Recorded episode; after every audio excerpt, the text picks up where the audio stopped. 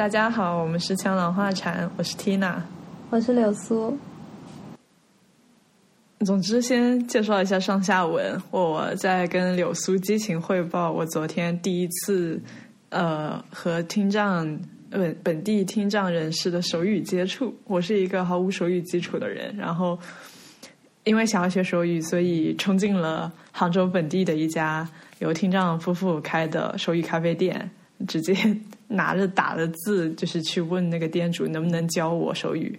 然后当时得到了比较积极的反馈，就是呃，当时后来也没有其他很多客人，我大概有一个多小时在里面和嗯那对夫妇，呃还有其他的三位聋人朋友一起 交流，然后呃运气其实比较好。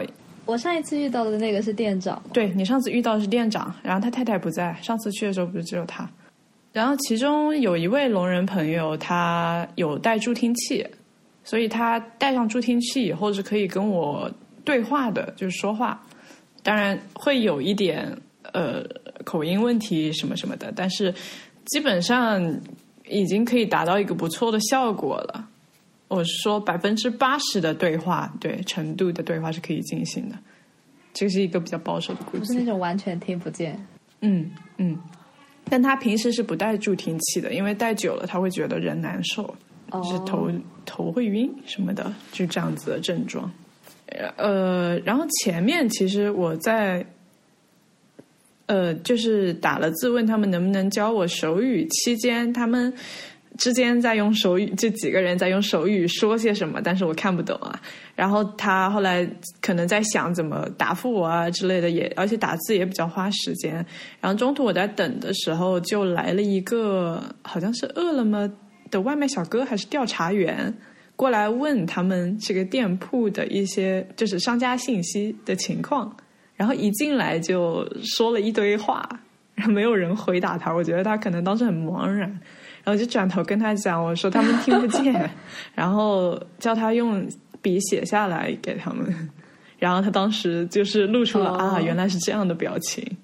然后我就觉得挺好玩的，因为我其实第一次去这家店的时候，我就知道是一个这样的情况，所以我是真的没有想到有人看到手语咖啡这个题目，然后可能也没有仔细看周围的一些东西，走进来的时候会真的以为这是一个普通的咖啡店。就是我当时就亲眼见到了这样子一个场景，觉得很有趣啊。然后说到对手语的兴趣，嗯，因为我自己是语言学专业的学生，当然因为是本科生，所以其实也没有呃什么很硬核的知识储备，加上已经有什么特别深的成型了的观点跟见解。我只能说，我在语言方面个人的尝试，大概就是从学英语开始。我经历过一个呃比较难受的过渡，因为我不是中学的时候去国际学校读书，然后学习的语言环境一下子从基本上全中文变成了全英文。然后当对于当时的我来讲，我的英文基础其实是很烂的，所以这个呃相当于非常巨大的转变，对我来讲，在当时。短时间内其实很难适应，可是后来也适应了，然后就开始对可能呃一些语言方面的东西感兴趣了。因为这个是痛苦过，是的，是的，是的，而且我知道这是一个我会痛苦一辈子的事情，但是后来觉得这也并没有什么大不了，因为。说实话，我们这样你我，即使是中文母语者，我们有的时候在沟通自己想法的时候，也很难完完全全让对方 get 到自己的意思。就是我们是在使用的语言，它本身就是具有局限性的。所有的语言都是。这跟我学的东西就比较像了，就是说语言其实并不能涵盖所有的东西，有很多东西是你在 language 之外的。然后你如果遇到一个。和你很很有默契的人，你可能说一些什么东西，但是他直接 get 到了你说的东西背后的东西，然后你们就很有默契的交流，就感觉就非常好，就感觉你们理解的这个世界会更加相似或者是重叠一点。即使我现在是一个语言学的学生，但是说实话，我在学习外语这个方面并没有特别大的进展。呃，我知道有一些其他语言学学生，他们就是会好几门外语，但是这个并不能 代表所有的语言学学生。当然，可能是我太菜了。Anyways，语言学和语言天赋本身就是两样的事情。嗯嗯，好，在这里回答一个所有语言学学生都很头痛的事情，就是我们经常被问，就是。当我们告诉别人我们是一个学习语言学专业的人的时候，别人就会问我们学的是什么语言。在此，在此强调，语言学是一个呃对于语言进行研究的学科，而不是一个小语种专业。啊啊！我知道，我有同学学音乐的也会有这种，就是你说你是学音乐的，那人家就会问你你是学什么乐器的。演奏什么乐器，或者是你是编曲还是作曲？但其实学习音乐还有还有别的就是方面，音乐可以跟像呃心理学。建立联系就变成一个社会科学，要么就跟文学建立联系，说你的视觉语言和嗯听就是 music 上面会有什么样的关联，产生什么样的有什么文化内涵之类的，这方面也是音乐学整个整体，还有音乐史这一方面。嗯，之所以我想要提到这个，是因为我们这边的角度就会更希望大家来了解一下。呃，这个专业本身就语言学本身嘛，这样子的话，更有意义的话题才有可能展开，而不是花了很多时间在解释我们不是小语种专业啊，或者是之类的啊。当然，确实，呃，值得一提的是呢，这个思路并不是一个完全错误的东西，因为学语言学专业的人一般，呃，再继续深入研究的时候，会去细化自己的研究方向。然后到那个时候，可能真的会有人去研究小语种。像中国本地的话，应该跟语言学相关的专业会有比较多的是对外汉语。那这个本身就是一个比较细化，相对来讲，相对语言学比较细化的一个方向吧。嗯，但是学这个也不是学它的听说读写，应该学它的是什么语法结构啊、发音啊之类的。对，是这样，就是研究它本身。就是研究如何应用，就是嗯嗯嗯，语言应用学可以这么说。总之说起来，虽然我是一个语言学专业的学生，但是到目前为止，我在学习外语方面没有特别大的进展。有一个很大的原因是我从来没有感受到过一种非常强烈的动力。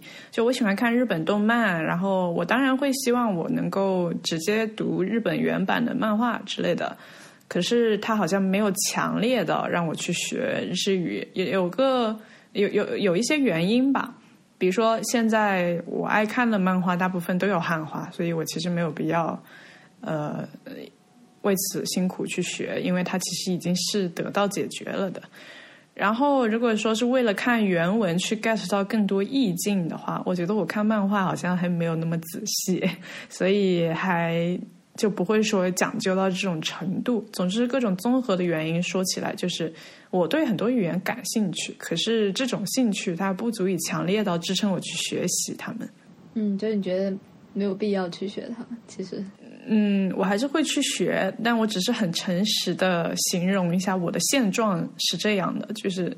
嗯，并不处于一个特别强烈的，因为我知道很多学了韩语的人，他们其实是有很强烈的需求的。比如说追星党，就特别多人会去学韩语，然后学的也很快，因为他们就是有那种非常强烈的渴望去呃，比如说获得一些一手讯息，这个是符合他们需求的。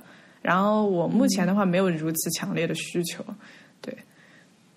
一旦我有，我就立刻可以进入学习的状态，而且这个需求其实是可以自己给自己创造的嘛。比如说，我从现在开始给自己洗脑，类似，呃呃，或者说我找到了一部特别小众，但是我特别想要看的漫画，它没有汉化的，那我就不得不学日语了，对吧？如果这个这个想看的欲望超强烈的话，其实也是因为韩语对中国人来说比较简单嘛。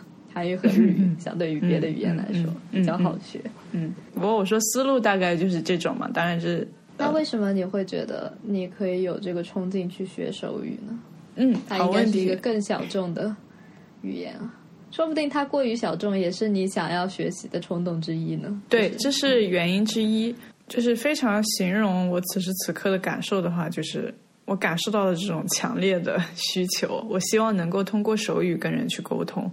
然后，呃，首先我是有联想到一些其他的东西啊。我就是就我目前了解的事物当中，有一个跟手语非常关联的科幻小说故事，是特德·江的《你一生的故事》。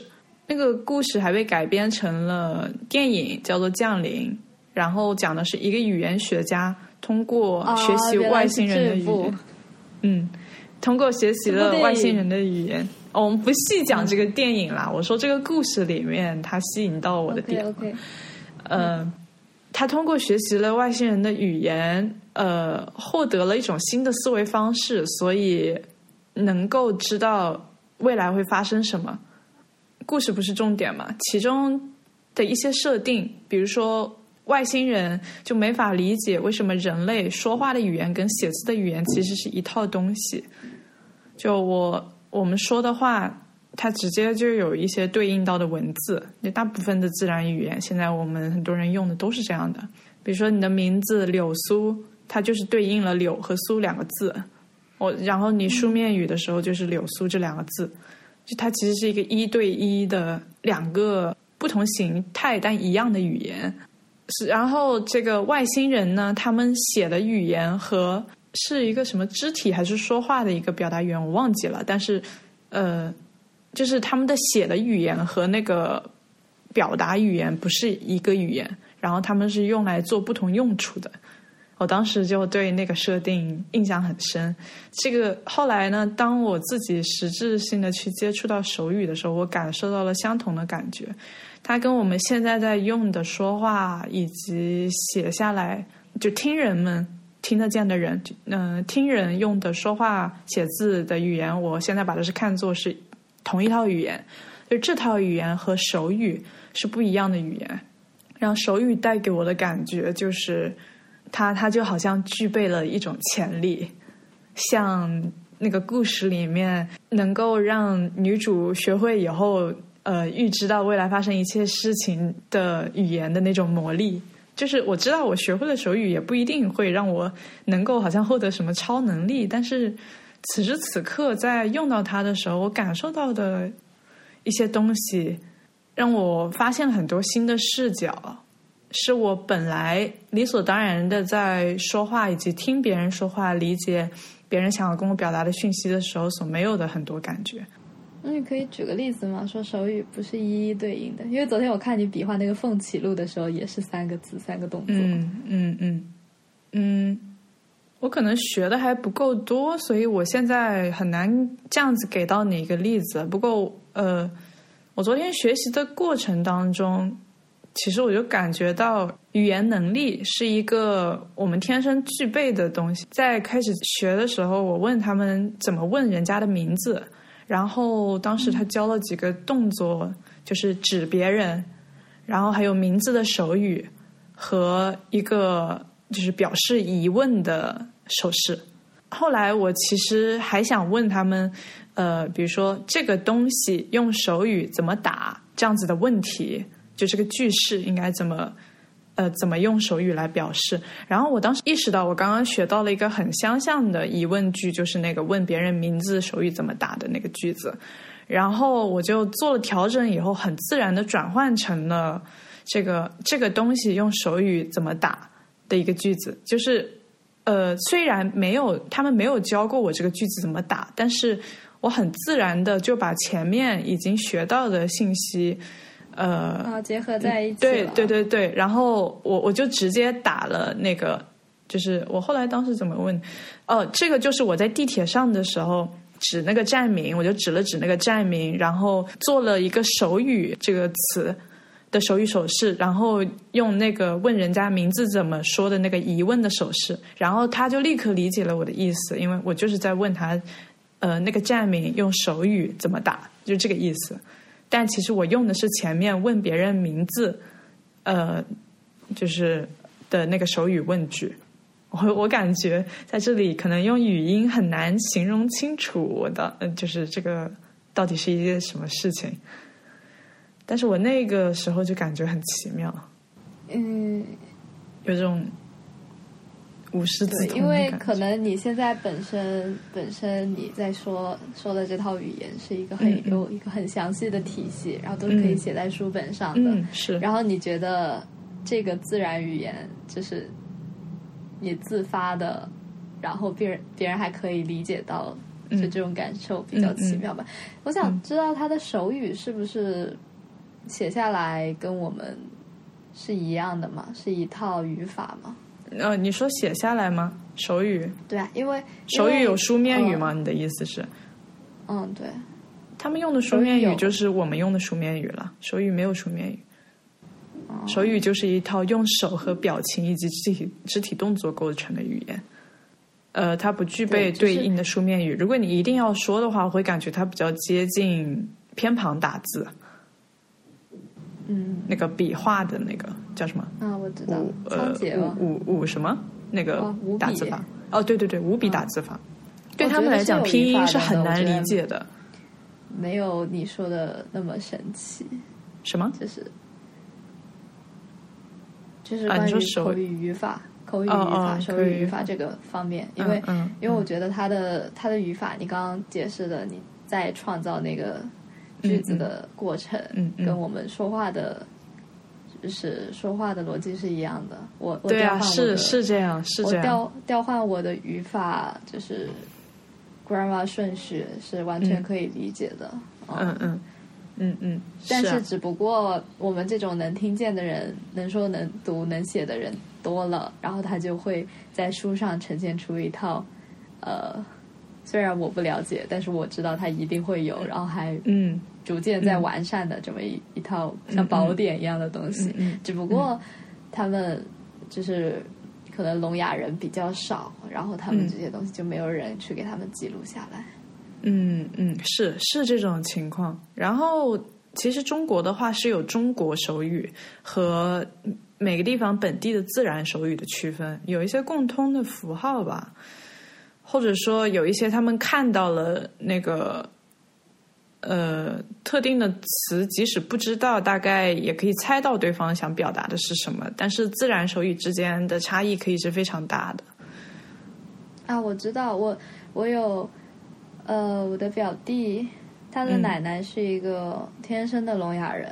嗯他说他不是天，哦，他对，应该是一个天生的聋哑人，但是嗯，他他是等一下，等一下，我插入一下，他是他也哑吗？因为聋跟哑不一定是一个同时存在的东西。哦，哑，它是就是它的发声器官是没有办法发出声音的。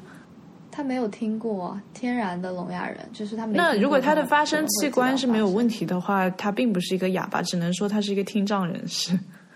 呃，那那我不知道，他已经很大岁数了，反正他说出来话，哦人啊啊啊的这种，嗯嗯。然后就是在那种很很乡下、很乡下的地方，他根本没有机会去学习嗯嗯。你说的手语，你知道吧？是但是他是。他他有自己的一套就是动作。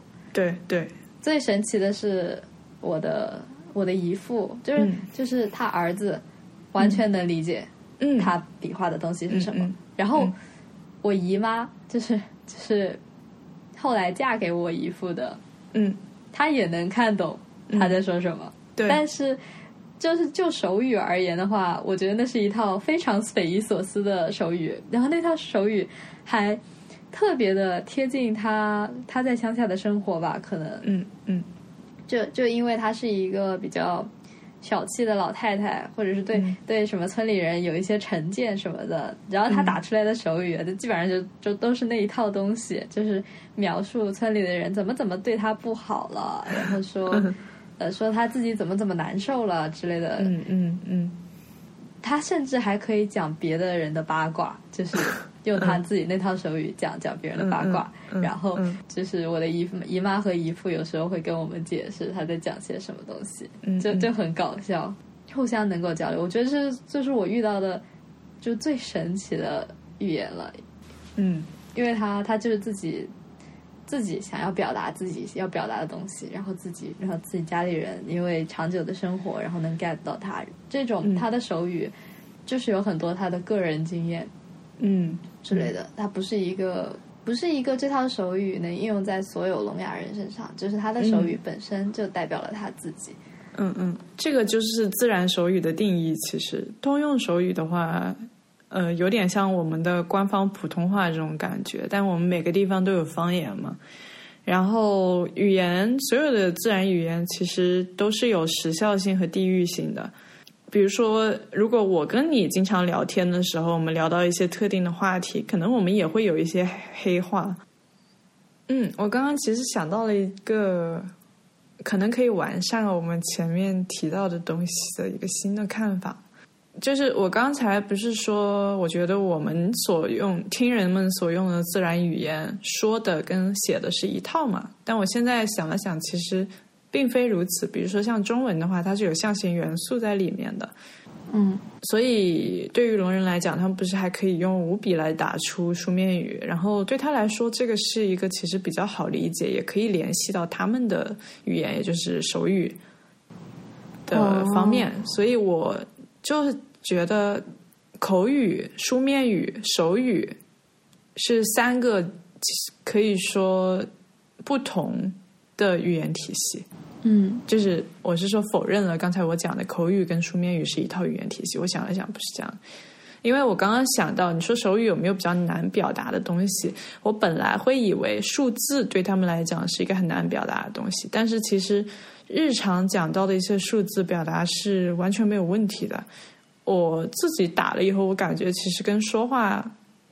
的方便程度也差不多吧。然后你说一些特别特别复杂的数字呢，像圆周率三点一四一五九幺六，然后后面后面无限的这个东西，你要说就是那种科学用的特别大的数字，其实用口语，首先你口语也不怎么表达这么大的数字，加上真的让你口语去说也很麻烦，这个是没差的。最方便的是书面语，去把它写下来，那么很直观了。为什么你觉得数字难打？我们日常都在打数字啊。呃，像什么？我是说千百万来十或者什么的，就问一个东西的价格。我本来因为我对于我们来说太自然了，比如说这个东西十五块钱或者呃一百五十三块二什么的。然后我想象了一下手语，因为我刚开始学嘛，然后我的手就很生疏，在打的时候，我打字母的时候，M 和 N 那个。手势对我来讲是打起来需要花点时间的，然后所以虽然我们平时用一到十是一个很自然，相对来讲比较自然的，但是当然也做不到像说话那么快了。所以我本来会以为比较难，但是我实际上自己做了以后，还有跟他们沟通，发现对于听障人士来说，就手打数字的表达。呃，方便程度跟我们说话的时候说数字的方便程度其实是没差的。嗯，我觉得挺好奇那个美国手语的会是什么，英文的手语会是什么样子？嗯，英国手语呃，英文手语跟中文手语是不一样的。我现在我很我没有办法在这个方面给出特别多的见解，因为我现阶段的目标是想要学好杭州的自然手语。然后之后有机会的话，可能会就近去上海了解一下他们的手语，看看有哪些共同点跟不同点。然后可能如果基础好一些了的话，可以去了解更多像中国官方的呃手语教材上的通用手语之类的。然后就主要是要学习到更多，你自己具备的语料库越大，你才能去做一个。呃，只才能去得出一些结论吧。现在我其实不具备这个基础。我觉得语言的入门门槛，回归到我介绍的时候说到的，还是你对于这个语言语言的需求程度强烈到了什么程度。可是我真的不觉得你的需求，你对手语的需求很大。我对手语的需求很大。嗯，我现在还这个需求不只是生活所需吧？嗯，怎么说呢？是一个心情上感受到的，就是我很希望我能够学会这个语言，是一个这样的东西，而不是我如果不会这个语言，我就会死。我只能说会这个语言会让我特别开心。那人不会，嗯，人人，如果我就是说我现在诚实面对自己的话，我如果想让自己更开心，我知道。我去学习手语就会让我更开心，所以这这是一个对我来讲有奖励、有回馈的事情。嗯，那希望你以后碰壁的时候也能记住你学习手语初心。说不定以后就被打脸了，什么发现实在太难了，不想学了。会呢，说不定以后就会遇到一些聋哑群体，因为他们应该是一起活动的吧？我感觉。嗯嗯，是一起出去玩啊什么的。我认识的听障朋友恐怕听不了我做的节目呢。那你学会了，你就视频录一期，打一期，把我们说的话都打出来试试看。工作量爆表。生活上的东西应该都是比较好打的。嗯，对，是这样。就像就像抽象概念会困难一点。对，就像我们中文的口语一样，或者说我说英英语的口语，日常生活完全没有问题。学术研究就开始科科。嗯嗯，那么抽象的我不太清楚，但是我认为戏剧方面是一个手语会是一个非常有魅力的媒介。我昨天在查手语相关资料的时候，找到了有人用手语呈现阴道独白那个嗯剧场的一个视频，很有意思。当然，这个东西也挺象形的，它没那么抽象，挺好玩的。之前你不是说你去 approach 了一个就是呃一个博士还是什么的这方面手语？哦哦呃，我我在网上查资料的时候，我比较想要找有。就是，我觉得找听障人士学习，或者说，嗯，反正对我觉得找听障人士学习肯定是最快的，因为在那种跟他们对话的情境下，这个是有需需要的，有需求在里面的。嗯嗯，可以一边学一边实践嘛。然后我在网上看到有一个。呃，网友好像一一年发的帖子是上海的一个女孩子，说她愿意教别人手语，然后她是一位听障人士。后来我看了一下，她一个月前还有回复别人的帖子，所以我就发了私信给她，嗯，跟他讲我对这个东西比较感兴趣，是否能够呃类似嗯再问他一些更多的问题，然后我们就后来加了微信，他回复我，因为。听障人士的社会资源其实会少很多嘛，就跟其他的一些呃残障群体一样，所以他们当中接受过高等教育的比例就会远远低于听人。然后那个女孩子她有顺利的读完大学，然后后面还读了研究生，而且是去韩国读的研究生，她还学会了韩语。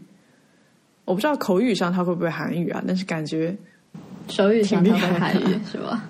呃，我说手语上吗？手语上应该也有学韩韩国的手语吧？他手语应该会好几哦，那你说的呃，学习的韩语是指书面语？如果我我不知道他韩语学习到什么程度，但是肯定书面语我相信应该是挺 OK 的，就足以支撑他研究生毕业的话，应该水平还是不错的。嗯。我觉得听障人士的就是学术天花板没有视力不好的低。嗯，是。所以如果你视力不好的话，你你就更难了。对，对，对。然后我今年不是还有上语音学的课程吗？呃，我们其实除了前面学。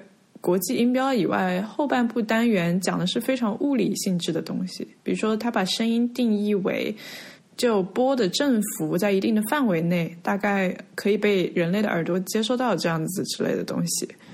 嗯，然后，所以我觉得对于听障人士来讲，这个听不到声音就很呃，首先很少有听障人士是完全听不到声音的，这个是很少的。大部分都是有一点听力，但他只是可能听不到我们说话这么清楚或者这样的程度吧。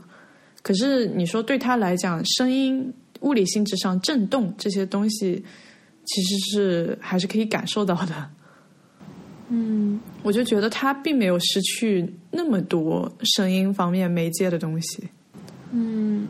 我昨天查资料查到了，好像美国一个听障超模，就是非常帅的一个帅哥，然后他有个哥哥也是听障人士，他一家全是听障人士，然后他哥哥从事的职业是 DJ，然后我我就觉得很震惊，因为我们以为这个听障人士他听不到声音嘛，然后你刚才说到他们学习天花板，对，嗯，而且似乎挺成功的，就是做的很好。虽然他听不到自己创造的音乐，我之前看到过一个 TED Talk，他说就是一种发明，它可以把接收到的声音，就穿个背心，然后把你接收到的声音，就是一一种 pattern 在你的背上，就是打出来，嗯，就给你物理上的那种像敲击感一样的。然后你你听别人说，比方说你有没有吃早饭这句话，然后他就会敲出来哒哒哒哒哒哒哒哒哒哒哒什么的。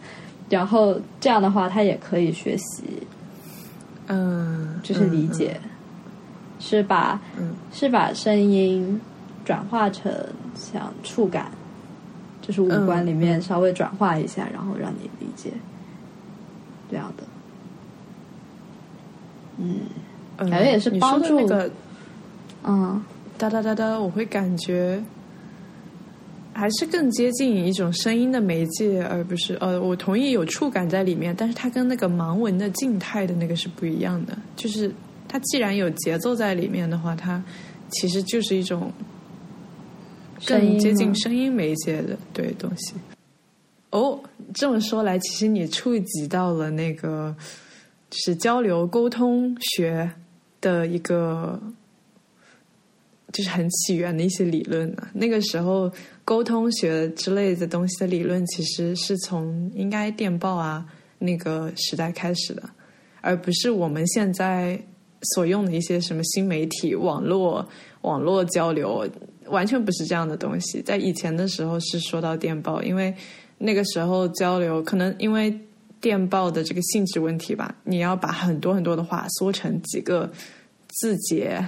然后别人收到的时候，就就需要去猜你想要表达的那些意思。然后有一些上个学期上过的那个课里面有谈到这样子的东西，我可能要翻出来再去看看。我们现在是信息爆炸时代呢，接收到了太多的信息了。是比起说真的去理解，好像。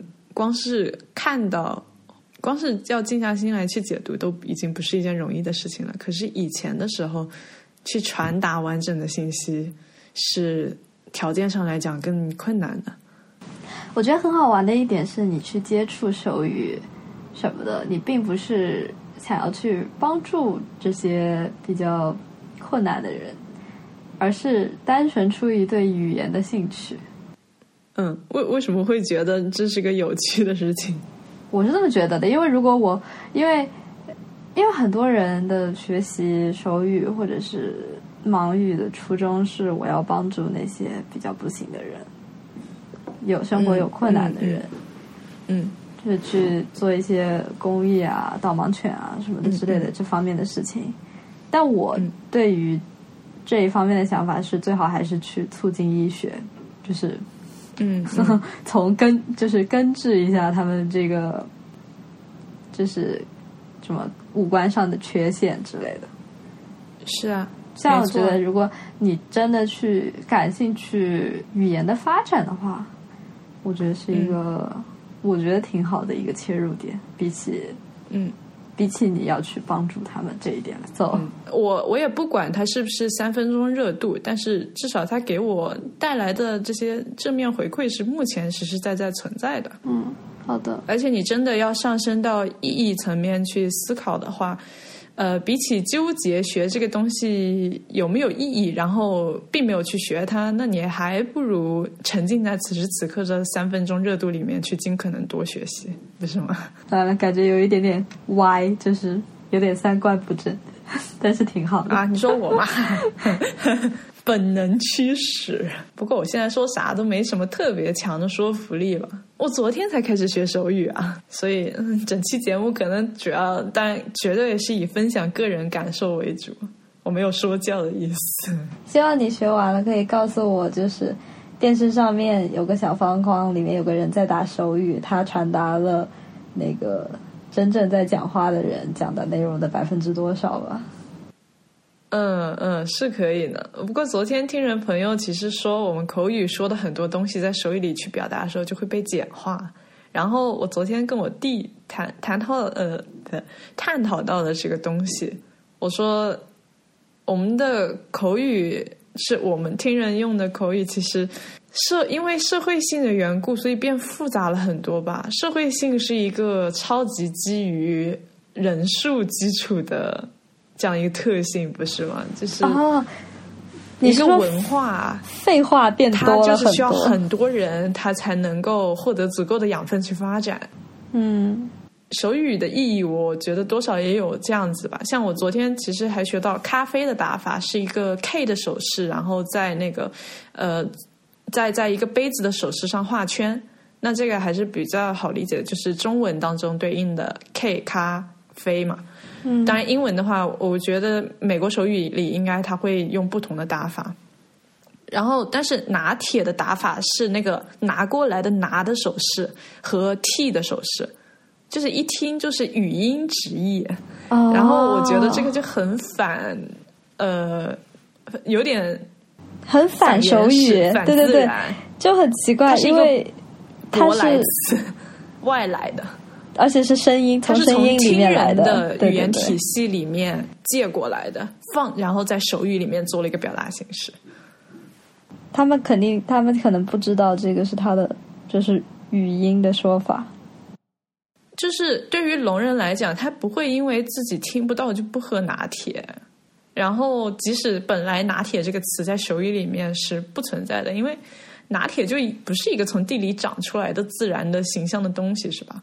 但是因为听人的语言体系，我们这边有更多的，嗯，相当于内容，所以他们可以直接借我们的内容来用。拿铁这个真的很搞笑，因为拿铁这本身就是从英文的里面就是转到中文里面去的，然后他把这个拿又变成了中文手势里面的那个拿。对对对，用手语打出来。对，我觉得外国人打拿铁的话，可能就打个 L 打个 T 就好了。对对。啊，所以说很多地方不一样的。嗯，手语是个挺大的话题。我现在所学的杭州自然手语，或许也只有在杭州能用。然后，或许能够跟我交流的最顺畅的，就是我接触到的这几位听障朋友。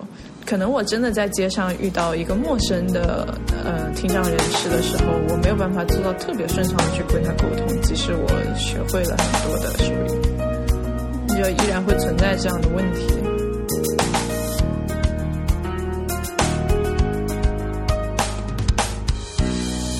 Jump and jump. Why the snow dancer for the beautiful things? Jump and jump, the moment that destined.